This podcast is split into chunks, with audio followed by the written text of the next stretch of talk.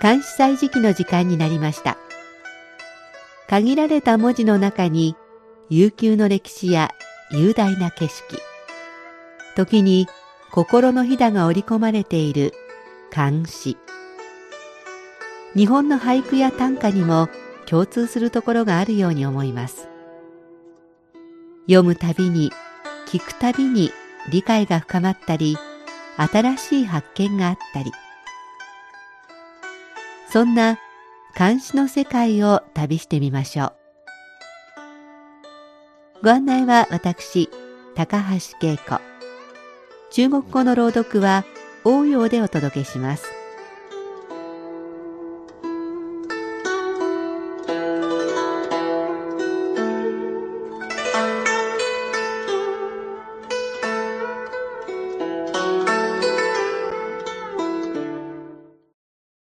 大寒を明日に控え、北京も今が一番寒い時です。先週の日曜日はマラソンクラブで今年最初の練習会がありました。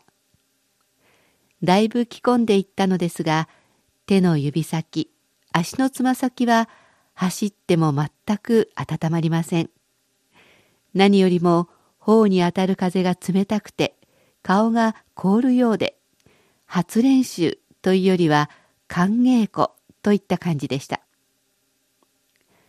前の晩に降った雪がコースの脇に残っていましたが、太陽が当たっても溶け出して足元がびしょびしょになることはありません。日本に比べて北京はとても乾燥していますし、何といってもこの時の気温が氷点下12度でしたから溶けることはないわけです。氷点下なのにランニング。とさすがの私も少し躊躇しましたが日本なら望んでもかなわない状況。北京ならではと走り出しました。紹介したように寒さは厳しかったのですがその分走り終わった後の充実感は大きなものでした。そして今年も北京ならではを存分に楽しもうと思いました。では今日は鉱石の東大にわかるを紹介します。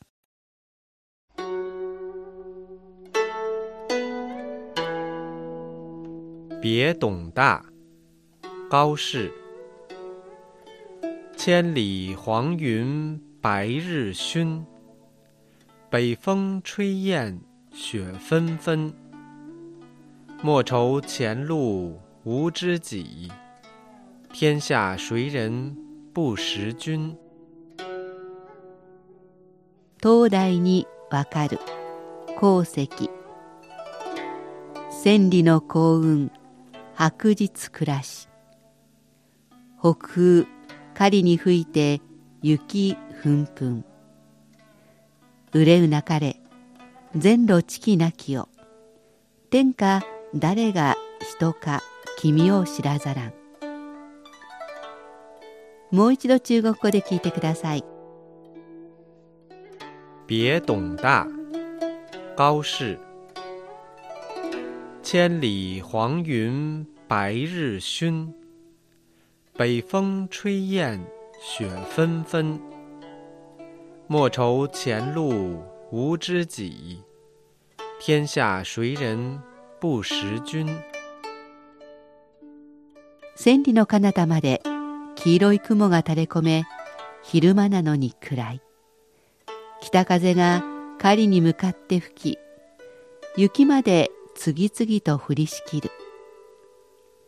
こんな天気だけれどこれから行く前途に親しい人がいないと心配しないで。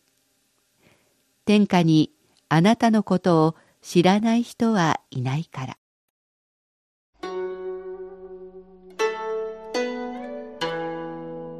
作者鉱石は政党の詩人。現在の山東省貧県の人。若い頃は学問を好まず任教放浪の生活を送り辺境を回りました。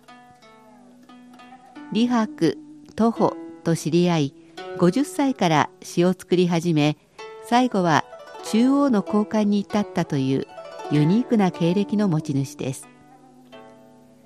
合法ですが節義も重んじる性格を反映して気骨あり重厚な作風で知られます。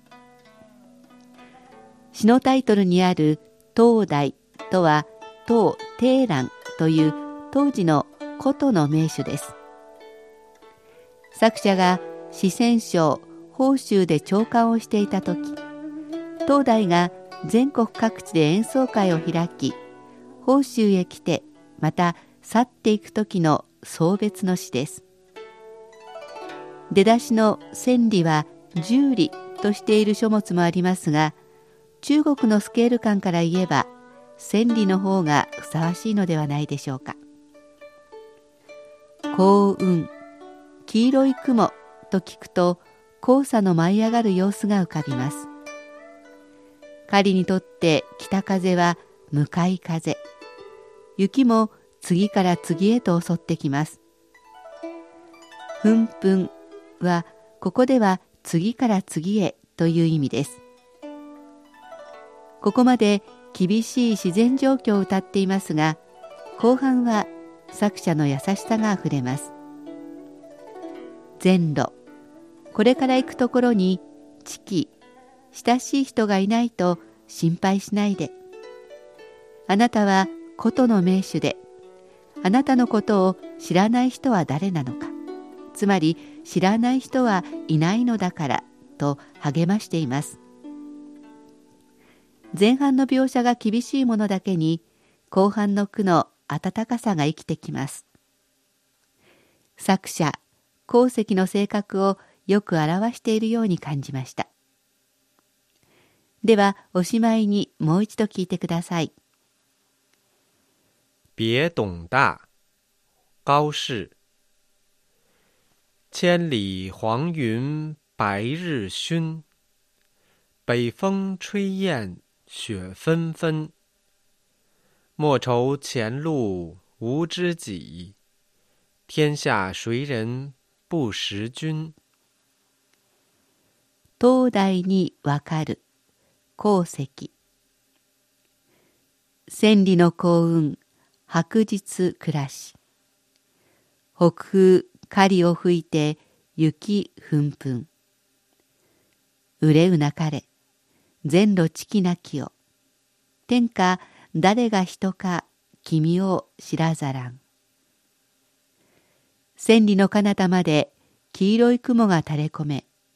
昼間なのに暗い。北風が狩りに向かって吹き雪まで次々と降りしきる。こんな天気だけどこれから行く前途に親しい人がいないと心配しないで。天下にあなたのことを知らない人はいないから。監視祭時期今日は鉱石の東大にわかるを紹介しました。